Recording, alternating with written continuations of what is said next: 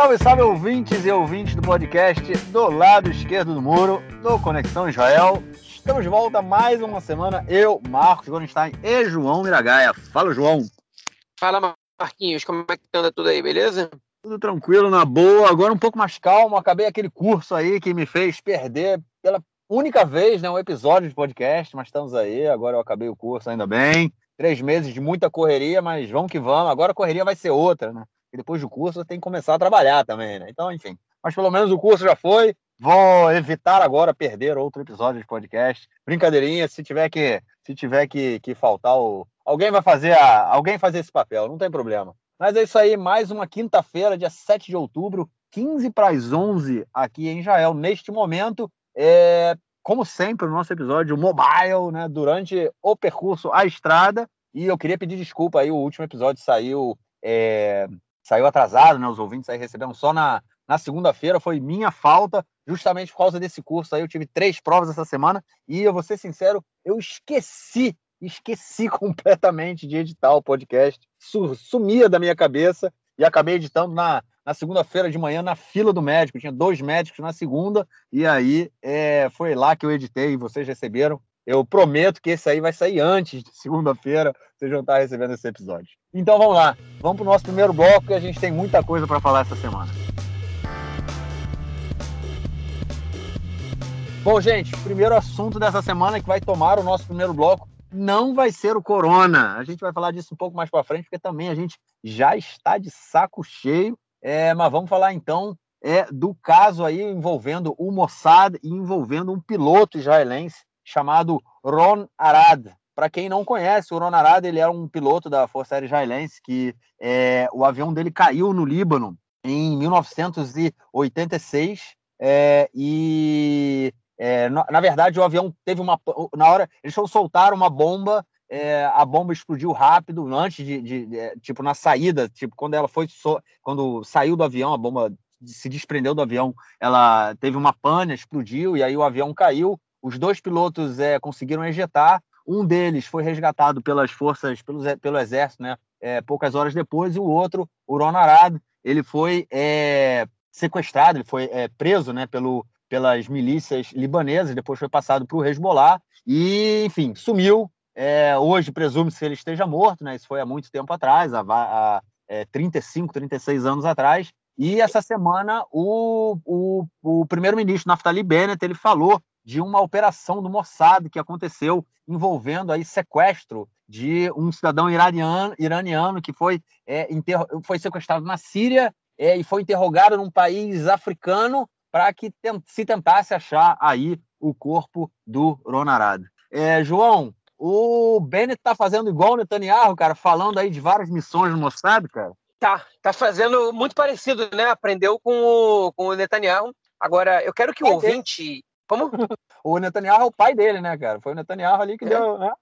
Não, ele, coisa... O Bennett ele, ele, ele repete muito. Talvez, talvez ele não tenha ele não tenha lembrança de outro primeiro-ministro que não o Netanyahu, né? E e obviamente ele quer, ele quer copiar a receita de sucesso de alguém que ficou 12 anos no poder, mas a retórica e a estratégia é, narrativa não são as únicas razões pelas quais o Netanyahu ficou 12 anos no poder. Mas enfim, eu quero que o ouvinte e a ouvinte preste atenção né, nessa situação, porque é, ainda que, que o Netanyahu tenha feito coisas parecidas, né, como quando, por exemplo, ele divulgou é, o arquivo nuclear do Irã é, numa, numa é, num discurso que ele fez por vídeo, né? ou quando ele, enfim, encenou e deu informações que há pouco tempo tinham sido obtidas pelo Mossad num discurso que ele fez na Assembleia da ONU, né?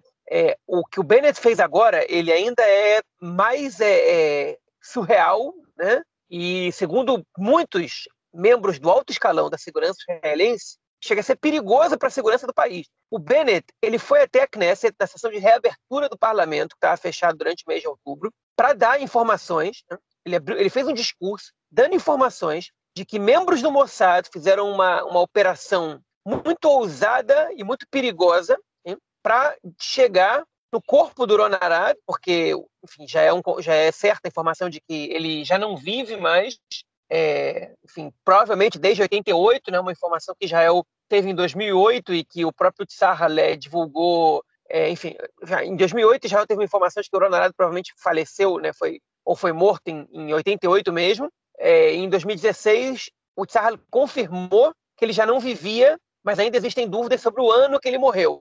Mas enfim, o Bennett ele foi e divulgou para todo mundo essa operação. Esse, esse, discurso do Bennett foi agora, tem dois, três dias. Né? Que essa, a operação ela aconteceu no final de setembro. A gente está falando dia 27, 28 de setembro. Ou seja, tem uma, uma, semana depois, dez dias depois, ele divulgou a operação. E isso, se o ouvinte não tem noção do, do que significa, isso é muito perigoso para os agentes do Mossad. Porque, primeiro, porque eles fizeram, eles fizeram alguma coisa. Né? E, e, é possível que eles sejam rastreados. O que, aconteceu? Né? É, alguns jornais, principalmente árabes, né? um jornal da Arábia Saudita, um jornal árabe britânico, eles divulgaram alguns detalhes da operação do Mossad a gente não tem, não pode ter certeza disso, mas eles, mas enfim, foram é, é, informações que foram divulgadas, né? A gente não tem como provar, mas tem boa chance que elas sejam verdade, de que Israel sequestrou não um cidadão, Marquinhos, eu vou fazer uma correção que você disse, Israel teria sequestrado um general iraniano, levado ele até um país africano, que a gente não sabe qual é, ele foi inquirido lá, ele foi é, é, levado a, uma, um interrogatório por esses agentes do Mossad, e essa pessoa, ele, ele é, saberia aonde está o corpo do Ronarad. O Mossad foi até uma região no sul do Líbano, encontrou um corpo lá, fez o teste de DNA e não era o Ronarad. O Mossad chegou até esse general iraniano porque eles receberam uma informação de alguma fonte de que esse general iraniano saberia onde estava o Ronarad. Agora, olha só quantos problemas isso tem. Eu não sou especialista em segurança, eu não, eu tenho li um livro sobre operações do Mossad uma vez e, e, enfim leio o jornal e tento entender um pouco vi um outro filme que fala sobre isso um documentário outro aqui e ali é, mas eu quero que vocês entendam ouvintes por meu, meu pouco conhecimento quais são os perigos que tem uma à disposição de uma de uma operação dessas tá os membros do Mossad que, que recebem essa informação eles recebem essa informação de alguma fonte né? alguma fonte deles que atua nos próprios territórios onde eles estão. Se essa fonte é no Irã, é na Síria, é no Líbano, ou é nos Estados Unidos, ou onde, onde seja, né? essa fonte, em geral, ela tem que ser protegida por duas razões. Primeiro, para você proteger a fonte, né? eu não estou eu nem entrando no debate ético, se é justo deixar essa fonte morrer e não tá nem aí para ela, estou entrando já, o que óbvio que não é, né? Estou entrando no debate agora prático, né? Se você, se você divulga quem é a fonte, a fonte morre, e você perde. Ela pode morrer, ela pode desaparecer, pode acontecer muitas coisas, ela pode ser presa, você perde as suas informações, e se a fonte for pega, o agente do Mossad pode ser pego também. Você prejudica, então, uma relação que você demora anos para construir, porque você conseguir estabelecer uma fonte que é confiável, você consegue trabalhar em conjunto com ela, você precisa dar proteção para essa fonte. Né? Então, você divulgar uma operação dessa, você bota em perigo a fonte, você bota em perigo os agentes do Mossad e tudo mais. Né? É, enfim, e aí, quando você deixa rolar informações que um general do Irã foi sequestrado, você coloca Israel numa, numa situação complicada com o Irã, né? porque se, se, o Irã nunca vai reconhecer que ele foi sequestrado, a menos que o mundo inteiro descubra e tenha provas que isso aconteceu. Mas mesmo não reconhecendo, se caso ele tenha sido sequestrado mesmo, o Irã tem que se vingar de algum jeito, eles têm que retaliar essa ação. Né? E o Israel, Israel procurou, provavelmente, o, o corpo desse soldado, do Horonarad, no sul do Líbano, que é um território que muito provavelmente é dominado pelo Hezbollah, o que também é uma afronta ao Hezbollah. Todo mundo sabe que o Mossad atua ali dentro, tem dentro do Irã também, o Irã sabe que tem gente do Mossad ali dentro, tem espiões e tudo mais, tem colaboracionistas também, blá blá blá, mas você saber que eles estiveram lá, isso exige que esses grupos façam retaliações a Israel, né? E é uma, é uma irresponsabilidade você divulgar um caso desses sem tamanho. E a pergunta é, por que, que o Bennett está divulgando esse caso, sabendo que ele vai expor essas pessoas? Né? É, enfim, em um caso que você não chegou né, ao resultado que você queria chegar, que você queria alcançar. Né? Então teve gente, o, aí o canal 12 divulgou uma notícia, uma apuração que eles disseram que o chefe do Mossad teria dito que a operação foi um fracasso. Por quê? Porque não acharam o corpo do Ronarad. Mandaram, é, é, enfim, soldados e espiões e o que seja para fazer uma operação super arriscada, com risco altíssimo de problemas internacionais depois, risco de vida das pessoas, para você encontrar um cadáver, né? É, e não era ele. É, é óbvio que simbolicamente trazer o corpo do Ronarado para Israel tem, é, é, é, muito importante, mas enfim, será que ele vale o preço de algumas vidas? Né? É, para mim, obviamente, não. Mas enfim, então isso é um fracasso, você não chegou. Outros, outros, outras fontes disseram que a operação não atingiu seu objetivo, mas um fracasso ela não foi, porque ela foi até o final. Né? Ela chegou no corpo, ela recebeu a informação, ela bolou uma estratégia, e essa estratégia funcionou. Ela chegou no corpo, uma estratégia difícil, complexa, arriscada, então, fracasso você não pode chamar. É, ela deu errado. Mas dar errado no mundo das operações secretas não necessariamente é um fracasso. Né? Enfim, é, teve um debate sobre isso, ela foi um fracasso, ela não foi, mas o consenso geral é que não tinha a menor necessidade do Bennett é, abrir isso, é, é enfim, para o público, né? Que isso pode ter repercussões, embora provavelmente não vá ter. É, a, a maior parte das fontes considera que não vai ter, mas ainda assim não é, não foi bom da parte do Bennett, porque a futuro, a médio e longo prazo, você pode prejudicar futuras operações. Né? Enfim, um caso controverso, né? Como o Marquinhos falou, o Ronarad sumiu em 86 ali, ele foi pego em 86. Durante um tempo ele escreveu cartas do próprio punho, teve foto dele que chegou em Israel, havia pressão para resgatá-lo. No caso, quem foi contra foi o Yitzhak Rabin, que era ministro da Defesa. Ele não, não aceitava o preço que, tavam, que o Amal, que era o grupo xiita é, libanês que estava com a posse do Ronarad, estava cobrando pela devolução, é, pela troca né, de prisioneiros. Né? E aí, o, o, de algum momento, ele, a gente sabe que ele foi repassado ao Hezbollah. Ele teve no Irã, depois voltou para o Líbano, depois a gente não sabe mais se ele foi para a Síria, se ele foi, voltou para o Irã, a gente sabe que ele, em algum momento ele morreu entre 88 e o início dos anos 90, provavelmente foi em 88 mesmo, e a gente não sabe até hoje o paradeiro do corpo dele, e existe uma questão, talvez a gente não sabe se alguém sabe o paradeiro do corpo dele, né? A esposa dele, a filha dele, eventualmente se manifestam, né? É, agora, dessa vez, elas se manifestaram após uma reportagem escrita pelo jornalista do Aretz Rogelalper, né, que foi uma reportagem bastante infeliz, né, que ele considera que, o, que ele não era um, um, soldado especial, que era um soldado simples e que nada justifica que já faça esforços tão grandes para recuperar o corpo dele. Enfim, não, não tem diferença entre soldado especial e soldado simples é, na hora de você resgatar o corpo, mas enfim, é, uma mentalidade do, do, das Forças Armadas, mas ficou, essa história ficou, ficou aí para todo mundo ver, e tá aí o Bennett repetindo os erros do Netanyahu, né, vamos dizer assim, é, mas, ele, mas a repetição dele ainda é mais, é, é, ainda é mais é, é, acentuada, né, ainda é, mais, é um erro mais grave, porque ele está expondo uma, uma operação feita agora, agora, em primeiro lugar, e em segundo lugar, porque ele não tem nenhum ganho político com isso. O Bennett ele não, não tem o quilate do Netanyahu, ele não tem admiradores que vão bater palma porque ele está fazendo, ele não tem justificativa para estar tá expondo isso agora. Né? Ainda por cima, expondo uma operação que não funcionou. Para dizer o quê? Eu autorizei o Mossad a fazer isso? E aparentemente, o que algumas fontes têm mostrado, é que o Gantz ele foi contrário não só a essa operação, como ele também ficou muito insatisfeito com o fato do Bennett ter exposto a operação depois. Então, foi colocou os dois numa rota de colisão aí, é, que, enfim, que a gente tem que ver se vai ter repercussões futuras. É, eu também não consegui entender não qual foi a o, o que passa na cabeça do Bennett para divulgar uma operação dessa. É, se a operação tivesse dado certo, se tivesse encontrado o corpo do, do Ron Arad, beleza. Ah, co, co, colhe os louros, né? Mas uma operação que realmente não é, é, não, eu acho que a gente, como você, você mesmo falou, né, a gente tem que discutir se foi um sucesso ou não foi um sucesso. Acho que não é essa a questão. Mas uma, como a, a não conseguiu ter o resultado final, que era o, não conseguiu atingir o objetivo, qual o sentido de você realmente expor aí toda essa rede que é difícil de você construir, né? Uma rede de espionagem enorme em vários países, porque se ele foi, se o, se o general iraniano ele foi sequestrado na Síria e foi mandado para um país na África para ser interrogado, olha só é, toda a complexidade, né, da, toda a estrutura, a logística que deve ter sido feita para que isso acontecesse, e você, de uma certa forma, você coloca em risco todo, toda essa rede, né? Realmente é, é difícil de você entender, da gente entender, pelo menos assim, sem maiores informações, sem saber o que passa na cabeça do Bennett é, de divulgar uma, uma, uma informação como essa a não ser para tentar aí mostrar, né, sei lá, fazer uma pompa, falar que ele sabe das informações, sabe coisas, mas é pode ser também puro ego, né? Puro ego para tentar falar, ó, oh, eu sou aí o filho do Netanyahu mesmo e enfim, vamos que vamos, faz a mesma coisa que o, que o cara fez, os erros, como você comentou é, corretamente, os erros do Netanyahu, né, cara? É isso aí. É o nosso primeiro-ministro, comet... nosso atual primeiro-ministro cometendo os mesmos erros do nosso primeiro-ministro anterior. É isso que a gente tem para hoje. Complicada a situação. Bom, vamos então para o nosso próximo bloco para a gente falar de outros assuntos também relacionados à política externa em Israel.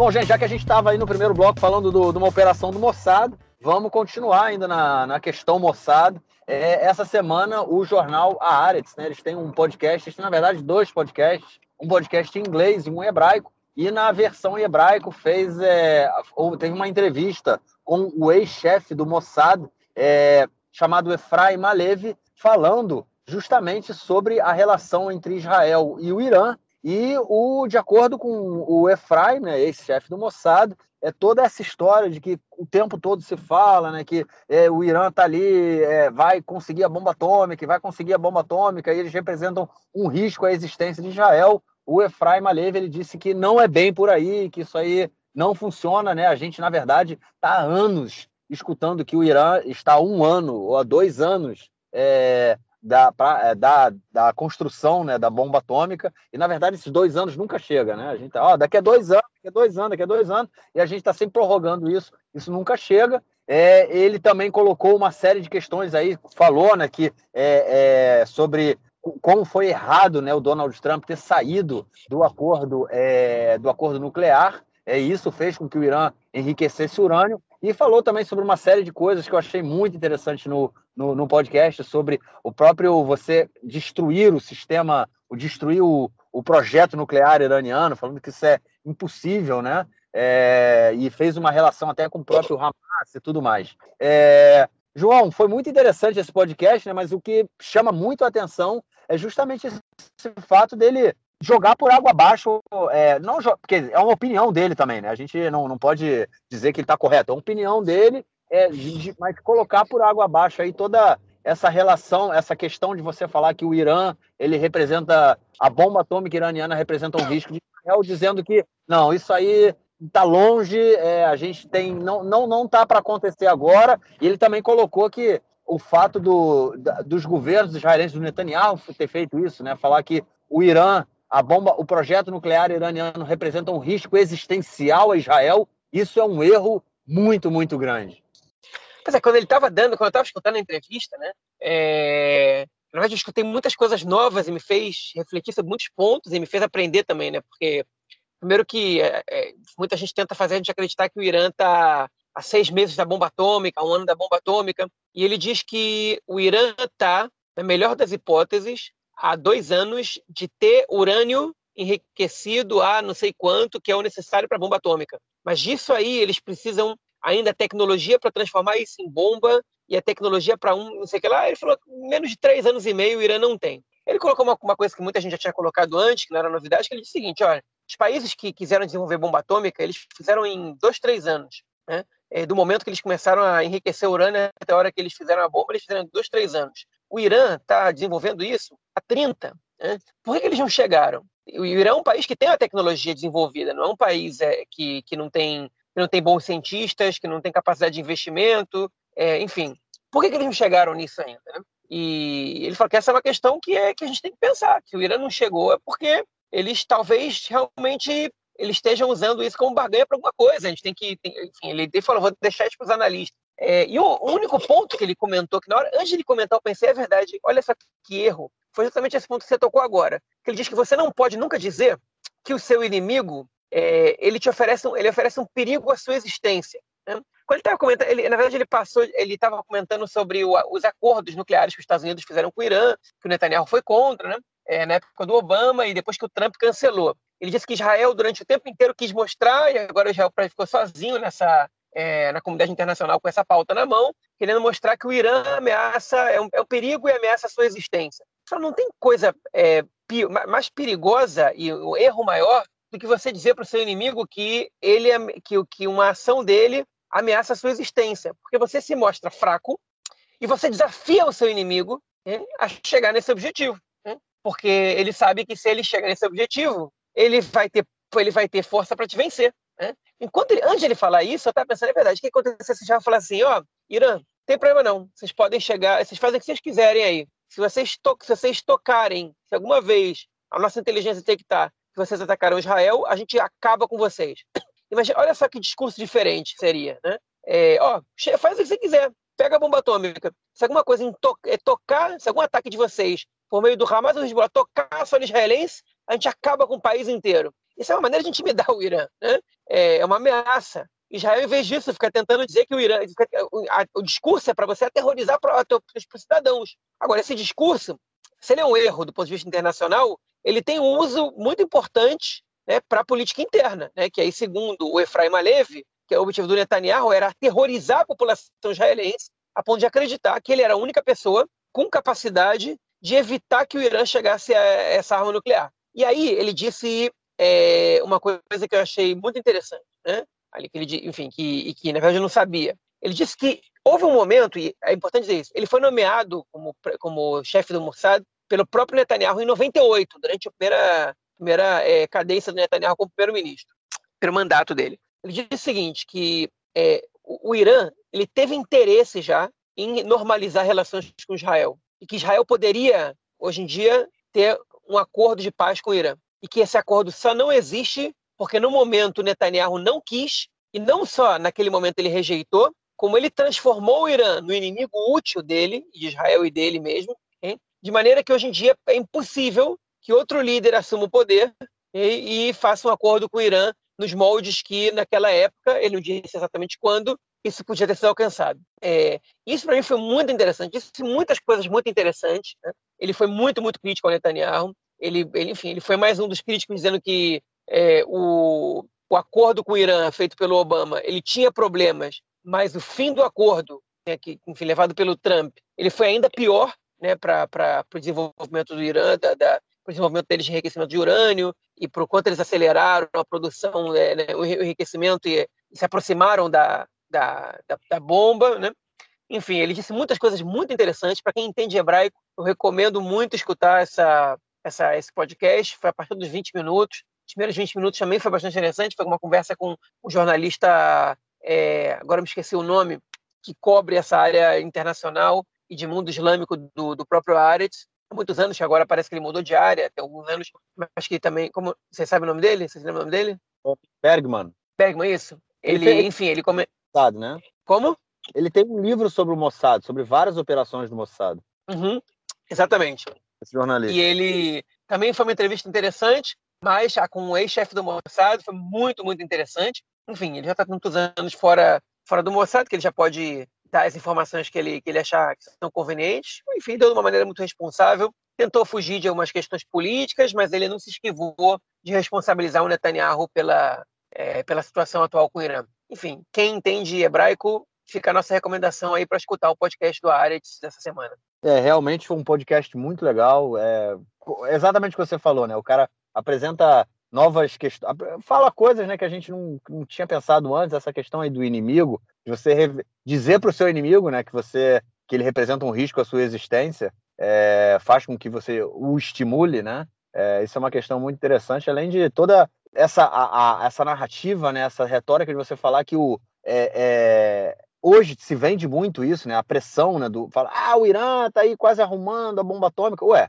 mas estava se fazendo um, um, um, acordo onde que dentro desse acordo você tinha inspeção, você tinha ali a agência nuclear internacional que fazia inspeção, você tinha os países da Europa, os Estados Unidos, a Alemanha, a França, que faziam a inspeção na, do sistema do, do, do projeto nuclear iraniano e no momento que os Estados Unidos saem do acordo e o acordo acaba, né, na verdade, a União Europeia tentou ainda manter, fazer, é, é, fazer alguma coisa, mas você perdeu muita força no momento que os Estados Unidos saíram, saiu do, do acordo. É, você faz com que o Irã volte a, a, a tocar o seu projeto sem nenhuma, sem nenhuma inspeção. Né? Você simplesmente deixa ali um vácuo de, de, vamos dizer assim, um vácuo de poder que ele é ocupado e vai que vai, toca, vai para frente enfim, já que eles não querem fazer acordo com a gente, vamos. Só que aí o preço a se pagar mais para frente é um preço maior, né? Porque no momento que o sistema, que o projeto iraniano é, nuclear ele vai avançando, para que isso pare,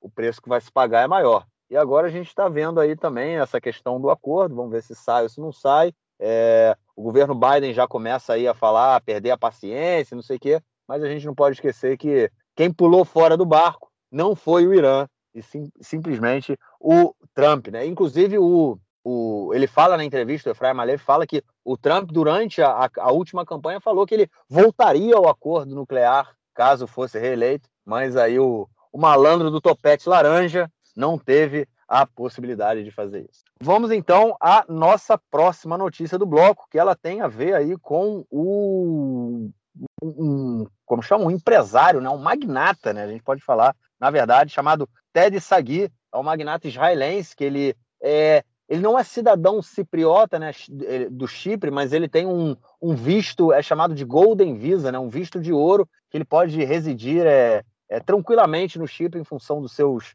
é, dos seus investimentos na, na pequena ilha. Ele é dono, inclusive, é, é, ele mora em morar, enfim, ele também vive ali no, no circuito Chipre-Londres. É, Para quem conhece Londres, ele é dono do mercado de Camden, de Camden Town. Ou seja, eu, eu li, quando eu li isso, eu fiquei chocado, né? Porque, enfim, quanto o cara não der. É, o cara vale bilhões de dólares. E essa semana foi é, descoberta aí um, um, um, como chama, uma tentativa, né? Tava, tava, uma tentativa de assassinato desse do Ted Sagui. É, a inteligência israelense passou informação para a inteligência é, cipriota que prendeu um, o suspeito com arma, inclusive um silenciador né, para arma, ou seja, o cara realmente tinha a pretensão de assassinar, e se fala que o Irã está por trás disso. Na verdade, Israel acusou diretamente o Irã, falando que ele tinha sido enviado pelo Irã. Há outros setores ali que falam que não, que não, o Irã não tem nada a ver com isso. Mas, enfim, não se sabe ainda. Mas é,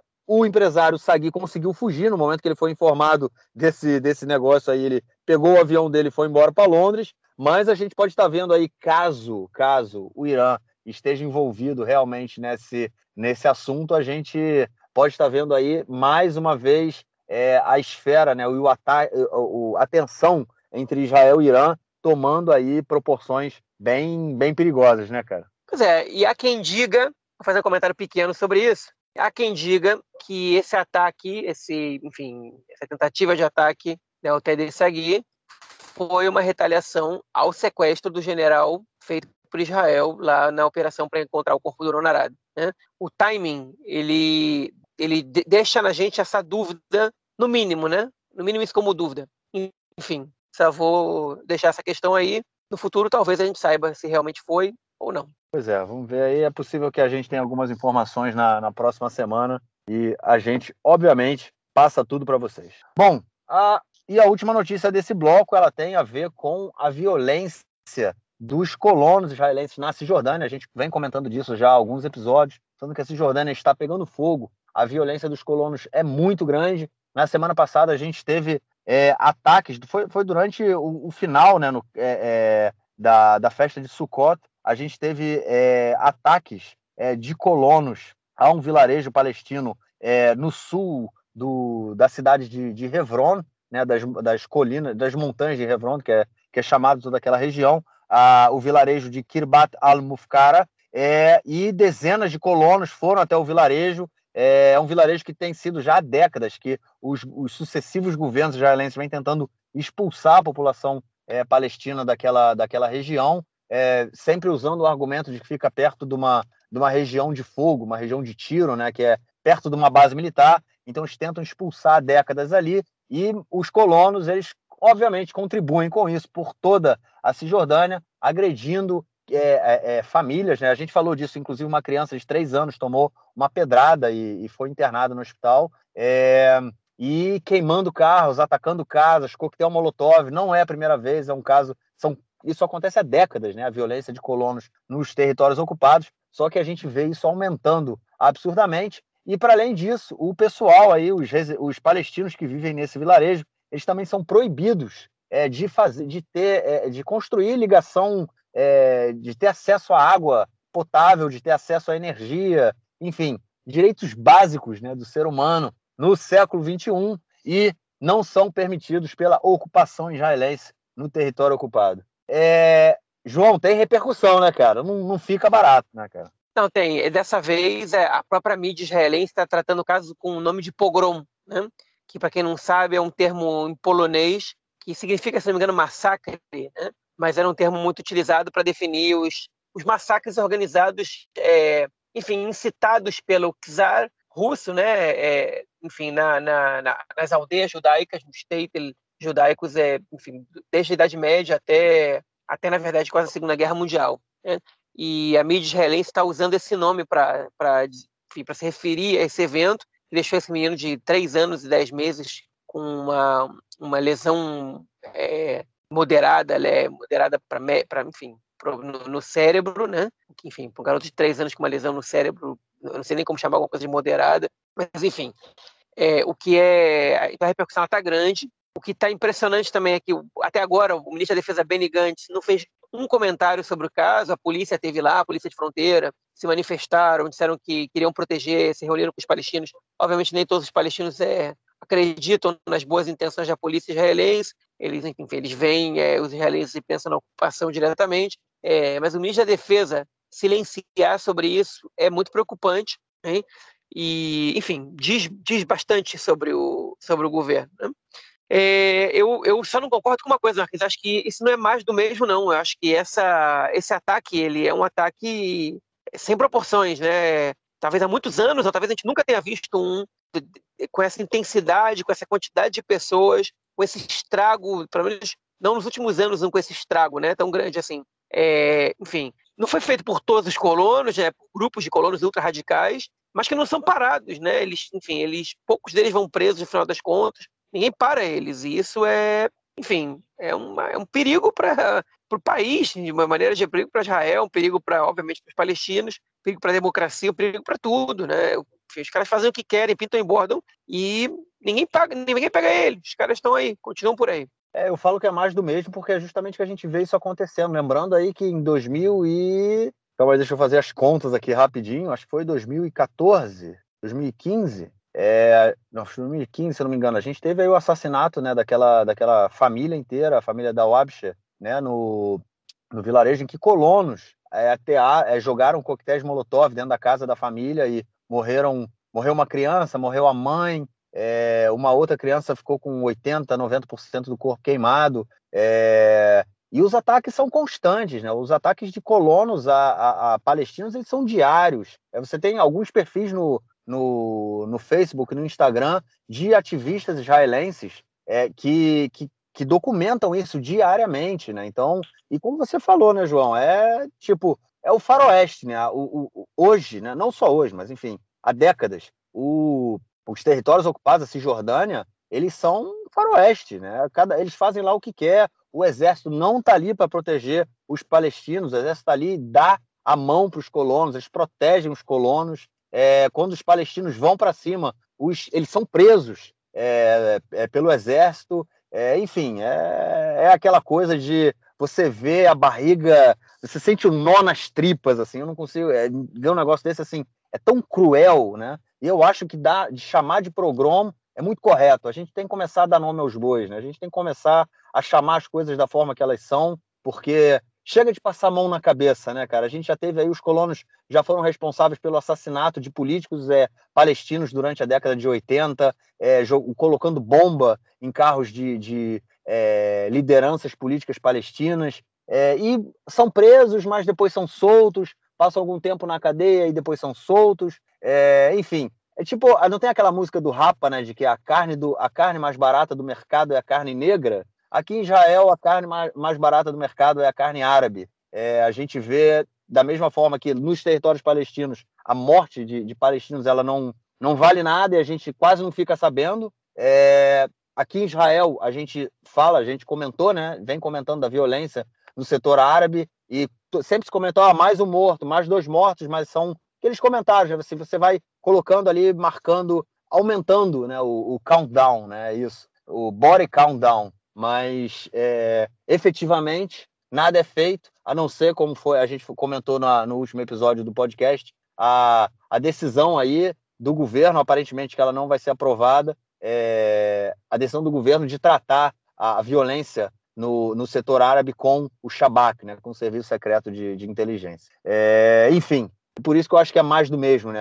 Eu concordo que a gente é esse caso ele tem um, um, um potencial muito maior, né? Foi dezenas de colonos atacaram, mas o que não falta também são depoimentos de, de soldados daquele grupo é, Chovrim Sticar, né? Quebrando o silêncio, que relatam aí diversos casos de violência em que os colonos saem impunes e os palestinos é, sempre pagam um pato. Bom, vamos então para o nosso próximo bloco, né? Isso, para o nosso próximo bloco, para a gente falar de notícias internas aqui em Israel essa semana.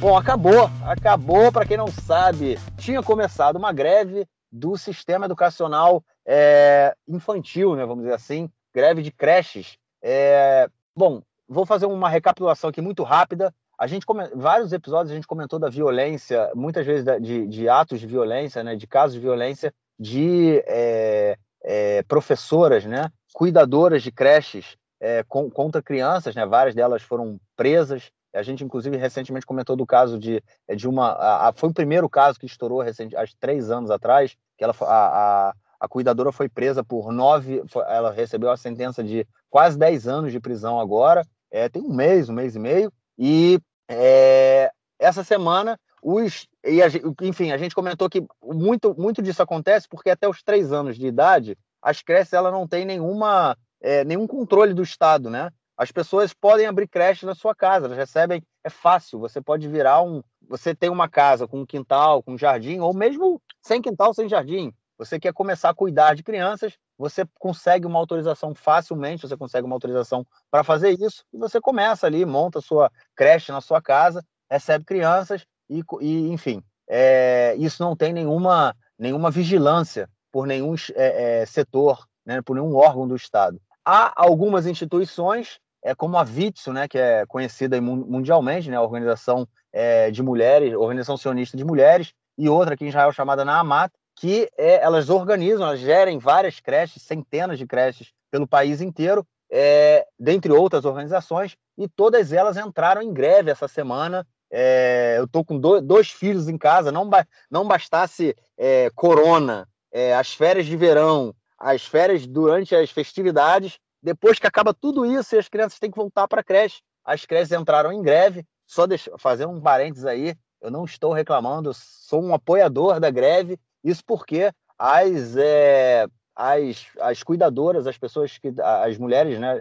Enfim, eu estou falando mulheres porque a esmagadora maioria são mulheres que trabalham nas creches, elas recebem um salário mínimo, um salário de 5.300 shekel, salário bruto. É, depois ainda passa por toda aí a, a, a, os descontos, enfim. E é um absurdo, né? Eu acho isso um absurdo, uma coisa que é, é tipo impossível da gente entender. E eles entraram em greve essa semana e, enfim, só hoje é, a greve chegou ao fim. Amanhã, sexta-feira, as crianças voltam às creches para um meio, para um período de meio entendimento, para um período de meio, meio expediente. Mas a, o que se chegou até agora foi um, a um acordo de que a gente vai continuar negociando para receber as, as, as, as é, é, né, que a gente chama, elas vão receber aí um, um não é um aumento salarial, né, como se fosse uma parte, né, um bônus, vamos dizer assim, não vai não vai ser, não vão, não estipularam que o salário das Gananot vai aumentar, eles vão dar, dar um bônus, né, porque no momento que é um bônus, ele também é muito fácil de ser retirado, né, ele não vira um direito.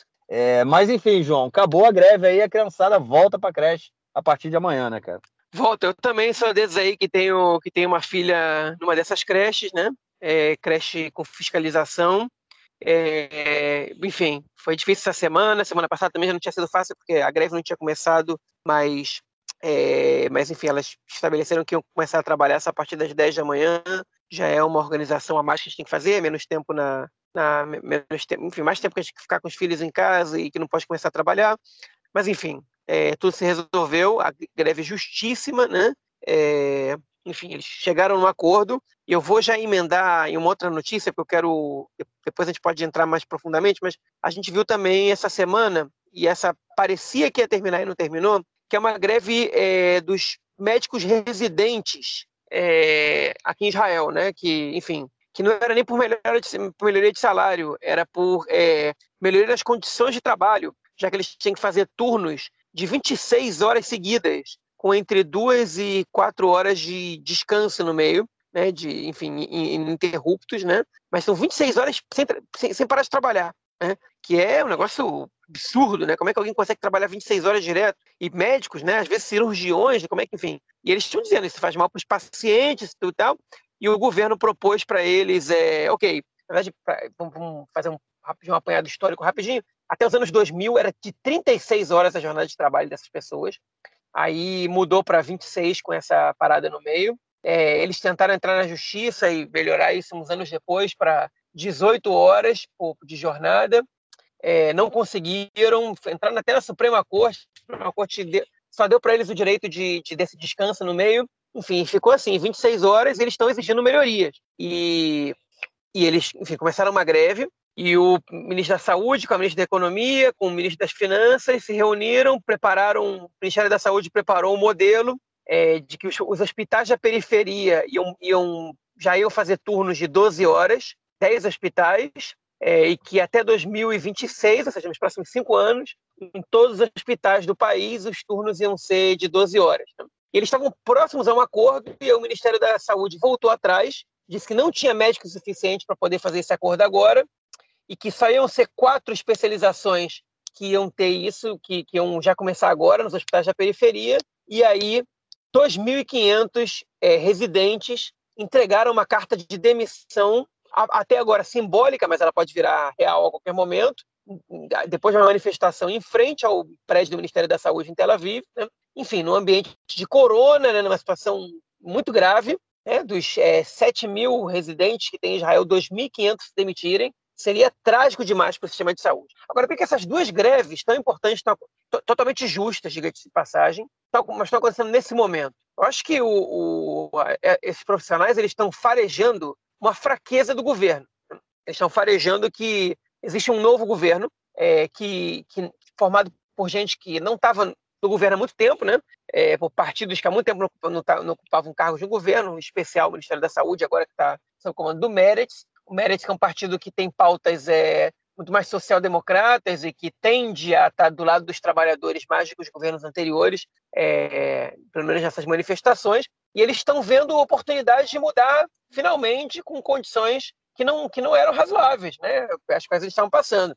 E, enfim, e eles estão eles estão medindo forças com o governo porque eles sabem que, que o governo tem 61 deputados, né, que, se, que se eles conseguirem tocar algumas pessoas ali internamente é, dentro da coalizão, eles têm força para mudar a situação, que o orçamento ele está às vésperas de ser aprovado e que tem pontos polêmicos no orçamento, como, por exemplo, o aumento da aposentadoria de oficiais de alta patente, que foi uma exigência do Benny Gantz, que são profissionais que já são muito bem remunerados, que já têm condições muito boas de trabalho, né? e que, enfim, que, que, que não precisam de remuneração, enquanto a gente está vendo aí é, é, as profissionais de educação básica, que em Israel já, já tem muito pouco subsídio do Estado, as únicas que têm algum subsídio do Estado, elas recebem 29 cheques a hora, que é o salário mínimo, né? e, enfim, que, que, que, algumas turmas estão fechando porque não tem profissionais, então elas, não, nem, elas nem abrem, né?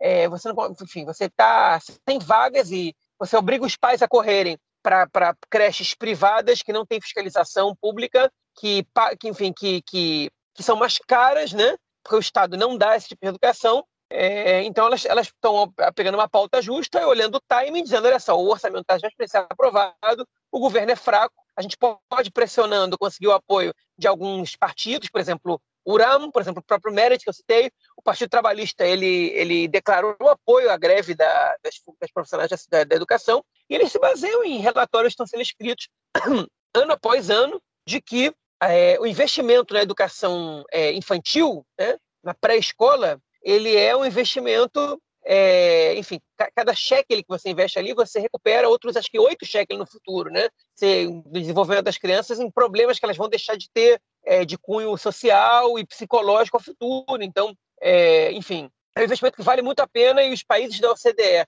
com, melhores com melhores resultados é, é no IDH, com os melhores números de IDH, ou que, que mais é, enfim, com melhores resultados educacionais a futuro, com, men com menor índice de criminalidade são os países que investem mais é, na educação da pré-escola, na educação infantil, até os três anos. E Israel é, se não me engano, o terceiro país da OCDE que menos investe por criança na educação dessa idade é, em todos os países da OCDE. Então, é, o da OECD, eu já não sei mais como é que, como é que se fala em hebraico, como é que se fala em português isso. É, como é que é a sigla exatamente. Mas, enfim.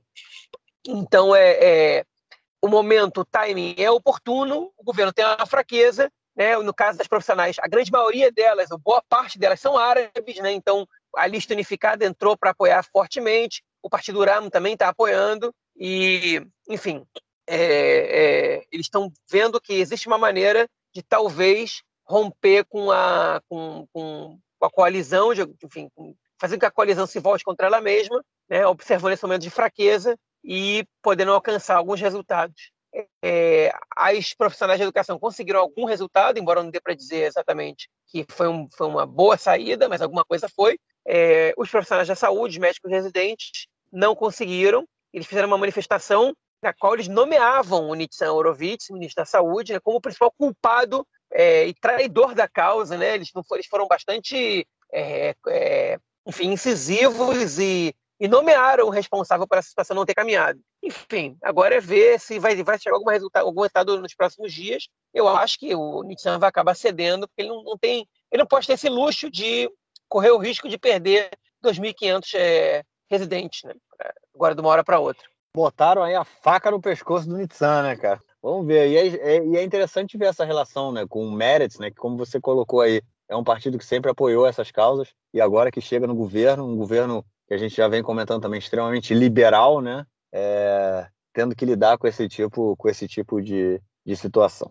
A próxima notícia desse bloco ela tem a ver aí com o próximo diretor, vamos dizer assim, próximo chefe do Shabak, ou Shin Bet, que é o serviço secreto de segurança interna aqui de Israel. Né? Eu comentei dele no, no bloco anterior, falando aí da violência nas cidades árabes, em que o governo quer que o, esse serviço secreto de, de segurança seja o responsável por combater a violência no setor árabe. É o próximo líder, o próximo chefe do Shabak, ele deveria ser nomeado, ele deve ser nomeado em dois dias. A gente não sabe o nome dele. Ele atualmente é o vice é o vice-chefe, o é vice-diretor. a gente, na verdade, tanto o Mossad quanto o Shabak, a gente só conhece o nome é, dos, direto, do, dos chefes, né, do, do, do, diretor. Todo o resto eles são, são tipo, é, secretos, né?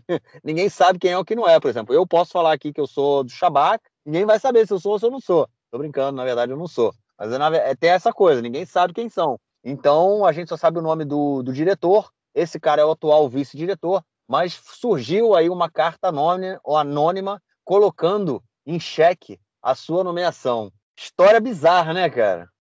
Muito, muito bizarra, né? É estranha essa carta anônima, né? Porque, enfim, a pessoa não mostra a cara, né?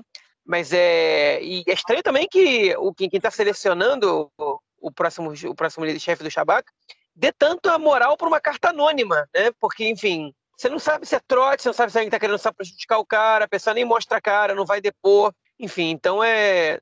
Eles estão dando muita moral e ele vai ter que agora, depois de amanhã, é, é, explicar. Ele disse que, que, é uma pessoa que, enfim, provavelmente tem algum interesse no seu próprio cargo, que ele vai explicar ponto a ponto das acusações que ele está sofrendo. É, mas, enfim, é uma situação meio bizarra, meio estranha. Foi uma, uma, é, um furo de reportagem do Canal 13, né, e junto, em conjunto com a Inet, na verdade foi o mesmo repórter, o Sefi Ovadia, né, do Canal 13, que divulgou isso. Enfim, agora a gente vai ver qual, talvez algum dia a gente saiba, a gente não sabe quais são as acusações, a gente não sabe é, o nome do, da pessoa que está sendo indicada e que está tá passando agora por essa, por essa seleção. Né? Mas enfim, então agora, agora a gente talvez saiba alguma coisa nos próximos tempos, né? Se é que isso vai ser provado, mas enfim, a gente não sabe qual, qual o nível das acusações, se é, por exemplo, abuso sexual, se é falta de profissionalismo, o que, que é exatamente a gente não sabe. Né? E isso é muito obscuro, e é estranho que o Estado esteja dando tanta importância para essa, essa carta anônima, é porque as acusações ali devem ser muito graves mesmo.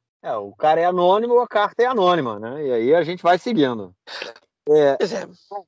Vamos à nossa próxima notícia. É, você falou aí que pode ser uma questão, a gente não sabe, né? Mas pode ser uma questão aí de assédio sexual e tudo mais. E por falar em assédio sexual, a ex-deputada do Partido Trabalhista, Colette Avital, ela falou é, em uma entrevista que ela sofreu assédio sexual do ex-primeiro-ministro, presidente Shimon Peres. É, ela, em uma reunião com ele, o Shimon Peres teria tentado beijá-la é, contra sua vontade. Ela falou isso para o então também é, deputado Yossi Beilin, que agora, quando foi questionado, falou que não lembra do caso. É, João, o Beg, o Begging, o Pérez more, morreu aí tem algum quantos anos? Eu esqueci agora, foi 2000 Cinco e... anos, 2016. E agora surge esse papo aí colocando é, tentando sujar o nome do, do presidente, né? Que, que, enfim, o Shimon Peres, que é uma grande, foi a última grande figura né, da, do pessoal aí que fundou o Estado de Israel a morrer, e agora surge essa acusação que, que pode sujar o nome dele também, né, cara? Ele, ele morreu com 93 anos, já sujou, né? É, já manchou a reputação dele. Porque, enfim, é o seguinte, é, a acusação ela tem, tem, tem essas grandes possibilidades de ser verdade, né? É, a, a colheita vital, ela. Por que eu digo isso? Porque, primeiro, existiam rumores em algum momento que eles eram um casal, né? Que eles tinham um romance, ainda que o Pérez fosse casado, ela sempre foi solteira, né? Mas o Pérez fosse casado, então o romance tinha que ser escondido. A gente, enfim, e pelo fato de ter tido esses rumores, é, faz, faz, faz com que tenha sentido essa acusação agora, né? Que faz com que, enfim, obviamente, quando uma mulher acusa, a gente sempre tem que levar a sério o que ela está dizendo e entender isso como, como, como verdade, a acusação que ela está fazendo. O que a gente pega de, de, de curioso nesse caso do Shimon Peres é que agora em Israel parece que, enfim, virou é, comum acusações póstumas, né? O, o Amozó sofreu uma acusação de assédio moral e de, enfim, é, da filha dele, né? E agora o Shimon Peres está recebendo uma acusação póstuma de, de é, abuso sexual. Porque eu também acho que essa acusação é verdade, o que me leva a crer ainda mais, é que ela disse, no momento, uma, é, foram duas vezes que ela acusou ele de ter feito isso, ela não era uma deputada comum, ela era uma deputada importante, chegou a ser candidata a presidente na eleição que o Shimon Peres foi eleito, em 2007. E ela disse que, perdão, não, foi, essa foi a eleição que o Moshe Katsav foi eleito em 2007, o Shimon Peres foi eleito pouco depois. É, mas por que que... Por que, que... Sexual, né, cara? Como? Moshe Katsav, que foi preso por abuso sexual, né? Por estupro, né? No caso dele foi por estupro mesmo. É, mas o, o Shimon Peres, é, ela disse que, ela, que ela, ela denunciou esse caso, ela fez uma queixa com o Yossi Beilin, que foi um ministro importante do Partido Trabalhista, né? Se não me engano, já no fim da carreira dele, ele, ele, ele foi pro, pro ele passou para o Meretz. É, e o Beilin, quando ele foi perguntado, ele disse que ele não se lembrava. Ele disse: pode ter acontecido um caso desse, não vou dizer que não aconteceu. Eu só disse para vocês que eu não me lembro. Agora, olha só, vamos falar a verdade. Tem coisas que eu não me lembro, né? Eu não me lembro que eu comi anteontem, é, ou, ou uma semana atrás. Eu não lembro o que eu fiz nas minhas férias quando eu tinha 13 anos, né? Agora, se o primeiro-ministro ou o presidente, um cara que era muito próximo meu, é acusado de abuso sexual por outra parlamentar, você não tem como esquecer uma coisa dessa, né?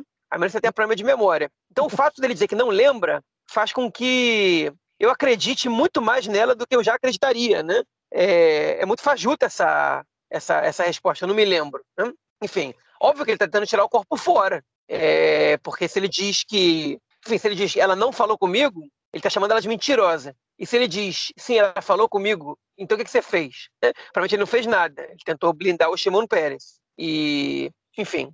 Então é mancha, vai manchar o nome dele, né? Vai, enfim, depois de morto, ele vai, ele vai ganhar essa, essa mancha no currículo. Enfim, porque provavelmente é, ele fez a coisa errada mesmo. Né? E ele, enfim, tem, vai ter que ser lembrado por isso também. Vai acumular isso aí. É isso. Shimon Pérez pisou na bola. Bom, a próxima notícia do bloco, ela tem a ver aí com o partido do possível, né?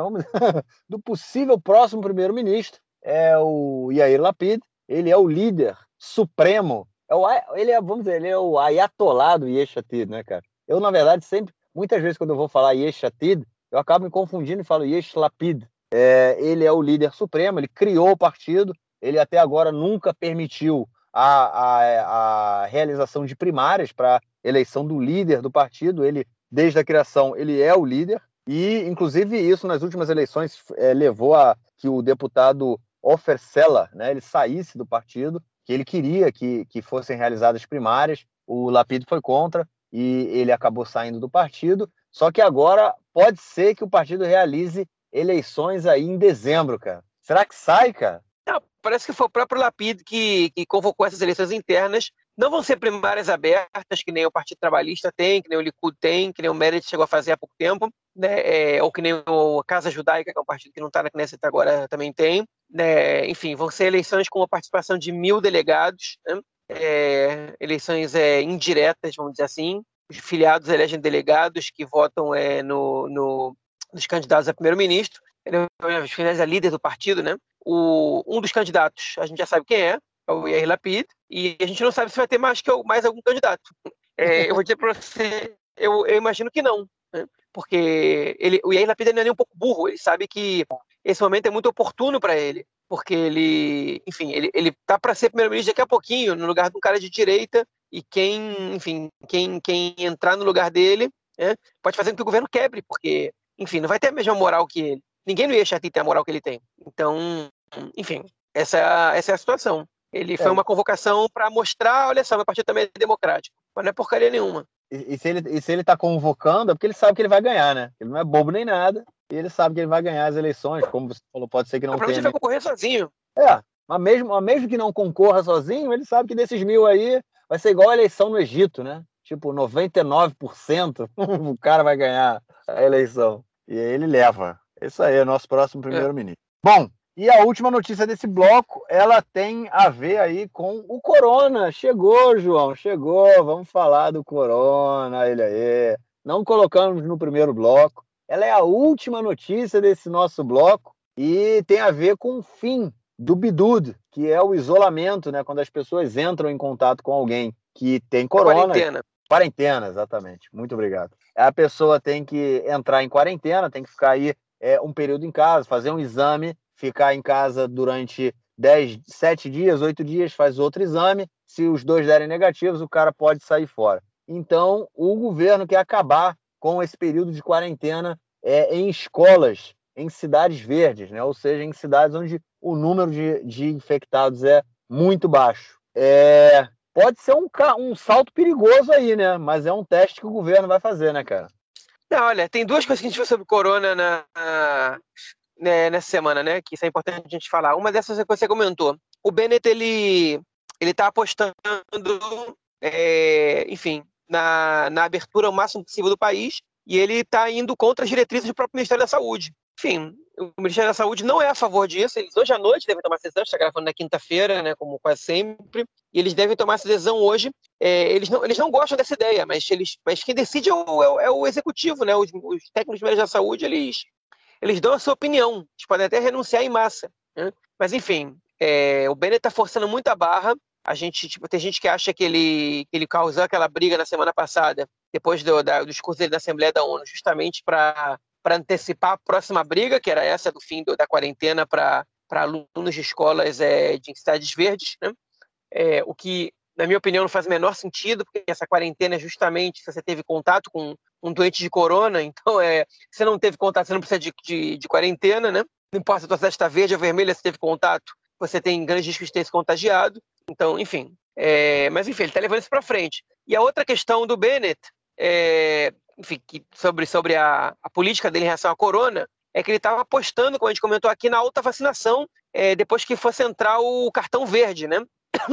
O novo cartão verde, que quem, quem não tem a terceira dose não vai poder ganhar o cartão verde a menos que seja curado de corona. E, enfim, ele apostava que, o Michel Souza apostando que em, em 10 dias um milhão de pessoas iam se vacinar. E realmente aumentou o número de pessoas se vacinando, saiu de 3 mil por dia para entre 10 e 12 mil, mas 10 e 12 mil em, em 10 dias né, vai dar, com, no melhor das hipóteses, 120 mil pessoas vacinadas, né? É, não dá um milhão. Então está chegando aí mais ou menos a, sei lá, 11, 12% do que eles estavam prevendo, né? Ainda que o número de doentes graves está caindo vertiginosamente, né? Tava, passou de 700 e pouco, já está abaixo de 500. É, e o número de contagiados por dia também está caindo. Isso tem a ver com a quantidade de pessoas que está se contagiando, né? Que as pessoas contagiadas desenvolvem anticorpos, com um pouco mais de vacinação. Né? Enfim, eu também acho que tem a ver com a semana de, é, de festas né, de Sukkot, que as crianças não estão indo para a escola e essas pessoas que mais se contagiam. Pode ser que a gente volte a ter um aumento aqui de número de contágios, doentes graves é menos comum porque crianças, em geral, não são doentes graves, né? Mas a vacinação não está tendo o sucesso que, que o Bennett esperava, não. É isso. Vamos então para o nosso próximo bloco para a gente ouvir o comentário do esporte com o Nelson Burge. Manda, Nelson. Meu caro Gorenstein, amigos do Conexão Israel, do lado esquerdo do muro, mandar um abraço para o João, que deve tirar férias em janeiro. Quem quiser mandar um, um abraço aí para o João, e escrever para contato e sugerir férias familiares para o João. É isso aí. Campeonato Israelense de Futebol tem na sequência Bercheva, Haifa, Redera, Nofa Galil e Tel Aviv. Todos esses times são ligados à agremiação Apoel. Então, Apoel Bercheva, Apoel Redera, Apoel Nofa Galil e o Apoel Haifa, Apoel Tel Aviv são os times que estão liderando o campeonato israelense do primeiro ao quinto colocado. Lembrando que seis times passam para a segunda fase. O sexto é o Maccabi Haifa, que é o atual campeão. E é uma surpresa muito grande que esses times que estejam na ponta, né? Lembrando que o Bercheva, que é o atual líder, chegou a ser tricampeão, ganhou três vezes seguidas o campeonato israelense alguns anos atrás. Um time que, o time que mais cresceu nos últimos anos. O Apoel Haifa sempre dá uma beliscada, mas nunca consegue de fato chegar longe. O, Apo, o Apoel Nofa Galil subiu agora da segunda para a primeira, está fazendo bonito. E o Apoel Tel Aviv, que anda com uma maré baixa, não é o mesmo de outrora, tentando ressurgir aí, chegou até a liderar o campeonato. Como eu falei nas outras vezes, ainda muito no início do campeonato.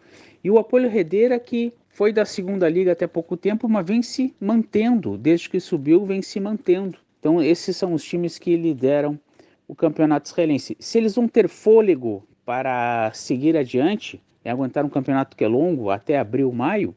Uma boa pergunta, mas por enquanto eles estão indo muito bem. Obrigado. É isso aí, um grande abraço. Ô, Nelsinho, valeu pelo comentário, mas foi estranho chamar de Nelson no início, por isso que agora eu voltei pro Nelsinho. A gente ouve então na semana que vem, novamente. João, eu quero terminar o episódio e só que você ficou devendo pra gente aí na semana passada uma piada, cara. Tem? Tempo, vou contar uma piada de humor judaico aqui. Opa, vai, Enfim, manda. Se, se você não ri, é porque piada de humor judaico não é aquela piada que você gargalha, é aquela piada que dá um sorrisinho com canto de boca, entendeu? Mas enfim, dois, é, dois, dois industriais né, da indústria têxtil, judeus é, dos Estados Unidos, eles estavam passando por uma crise muito grande, eram dois sócios e estavam quase fechando a firma, até que de repente eles receberam uma ligação da Austrália comendando com eles é, 5 mil ternos. Ia salvar o ano da empresa, praticamente, que ia fazer com que eles não fechassem a, a indústria. Eles falaram: olha só, tem um problema, a gente vai a gente confirmar isso para vocês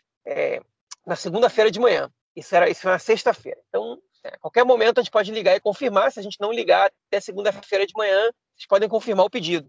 Beleza. Então, os dois prepararam tudo para dormir lá no escritório. Os dois sócios, todos os dias lá, do lado do telefone, Enquanto um ia no banheiro, o outro ficava lá, enquanto o outro ia, tá? um ia visitar a família rapidinho, outro ficava no telefone, os dois lá juntos, né? Quase aguentando de tensão ali. E aí, de repente, toca o telefone né? no domingo de noite, e aí um dos caras atende, era o Ben e o Jerry, né? E aí, o, pra, pra, só para a gente fazer a similaridade com a Ben Jerry's aí em loja de sorvete. O Ben atende o telefone e fala, alô, ok, ok, tá ok, pode deixar, até logo. E aí o Jerry fala, o que aconteceu, Ben? Fala ele. Graças a Deus, Ben, foi só a sua irmã que morreu. só isso, né? Vamos fazer isso. é, é, igual, é, é igual aquela, né? Quem é que vai chamar do lojinha, né, cara? Pois é. Tem aquela Enfim. Que tá ali no leite de morte, quem é que vai cuidar do lojinha? É, eu não prometi gargalhadas, é então não me cobrem. É o, é o, mesmo, é o mesmo nível, é o mesmo nível do, do, do lojinha. É. Ó, esse barulho que vocês estão ouvindo agora, eu vou deixar na edição, é o João ligando o carro dele, né? Que tem um alarme aqui. Se eu ligar o meu carro agora, também vai fazer. eu, eu tô agora indo, porque eu gravo do carro, eu tô. Esse aqui não tava com bom sinal no estacionamento do prédio, então eu vim pra rua. E ah. agora eu tô voltando para casa. Voltando para casa. Eu, eu já parei em casa, já tem muito tempo. A gente estava ainda no início, eu já tinha chegado, mas tô dentro do carro também, gravando. Nosso estúdio, como a gente comentou, nosso podcast é gravado no nosso estúdio móvel. Estúdio móvel. Bom, João, eu gostei muito desse episódio, cara. Muito tempo que a gente faz um episódio tão legal, cara, com várias notícias aí de temas diferentes, informações mil, bem legal. É... Espero que a gente continue tendo informações assim na semana que vem, né, cara? Porque já deu de falar de corona, né, cara? Pois é. é... Bom, a gente se fala então. Vou aproveitar e mandar um abraço. Eu vou aproveitar e mandar um abraço também para alguém que me contactou essa semana, né? Que eu não conheço pessoalmente, mas você conhece, que é o, é o Rafael Turkienix, né? é, que parece que foi teu aluno no, no Marrone, é, no Marrone Madrihim, aí não sei em que ano, meu não tá. foi, provavelmente não estava aqui em Israel nessa, nessa época, né? Que elogiou bastante a gente aí. E ele pediu para a gente continuar recomendando coisas. Ele viu a série Our Boys que a gente recomendou, pediu ah, para a gente continuar recomendando, é, fazer dicas culturais e tal, esse tipo de coisa. Então eu vou recomendar aqui um livro, é, que está disponível para e-book, para o Kindle, já está disponível. Eu não sei se tem versão impressa, que é, é, o livro da historiadora Anita Shapira, que, se não me engano, o nome é Israel, uma história, é, que está traduzido para português. A gente vai traduzir principalmente coisas é, em português, né? Que é um livro muito completo que conta, enfim, que é sobre toda a história de Israel, né? Um livro que desde antes da criação do Estado, inclusive, desde o enfim, do, do movimento sionismo, do movimento sionista, né? É, até até os dias de hoje, enfim, é, e ela dá conta de falar sobre tudo de uma maneira muito objetiva, né? Muito enriquecedora, enfim. Para quem tem muito conhecimento, vocês ainda assim vão aprender coisas nesse livro. E para quem não sabe nada, o livro é o ideal. Né? É um livro que realmente vale muito a pena. Enfim, fica aí, fica aí é, minha recomendação. O livro foi escrito em 2012, é, mas ele foi traduzido para português, acho que para lá para 2015, 16. E outra vez ele está disponível no Kindle. Então, eu não li ele inteiro, eu li umas partes, né? Um livro meu de consulta, quando eu quero achar uma informação descrita de maneira concisa, eu vou lá nesse livro e busco. Não vou dar uma aula e preciso buscar uma outra coisa para resumir, para organizar meu pensamento, eu vou nele. Né? Não esperem um livro só sobre conflito, o que é o mais legal dele. Ele está falando sobre a construção da sociedade israelense, ele está falando sobre temas é, é, culturais do país também, ele fala sobre o ethos israelense, enfim, é muito bacana. É um livro muito, muito, muito legal de ler e recomendo para todos os ouvintes da gente aí, se quiserem ter mais informação, você tem um livro básico sobre Israel, esse livro da, da Anitta Shapira, Israel, uma história. Legal, ela é uma excelente historiadora, eu gosto muito dela. Na verdade, esse livro eu não li, eu já bati de frente com ele várias vezes ali naquela. Ah, quando você vai. Esses anúncios né, que a gente recebe aí nas redes, ou até no próprio Amazon e tudo mais, já foi indicado pelos algoritmos da vida, mas eu nunca li. Fica a dica aí então do João. Bom, gente, bom, João, na verdade, a gente se vê, então, se ouve, se fala na semana que vem para gravar o nosso episódio 107. Valeu, cara, um grande abraço e boa noite. Falou, um abraço, até mais. Tchau, tchau.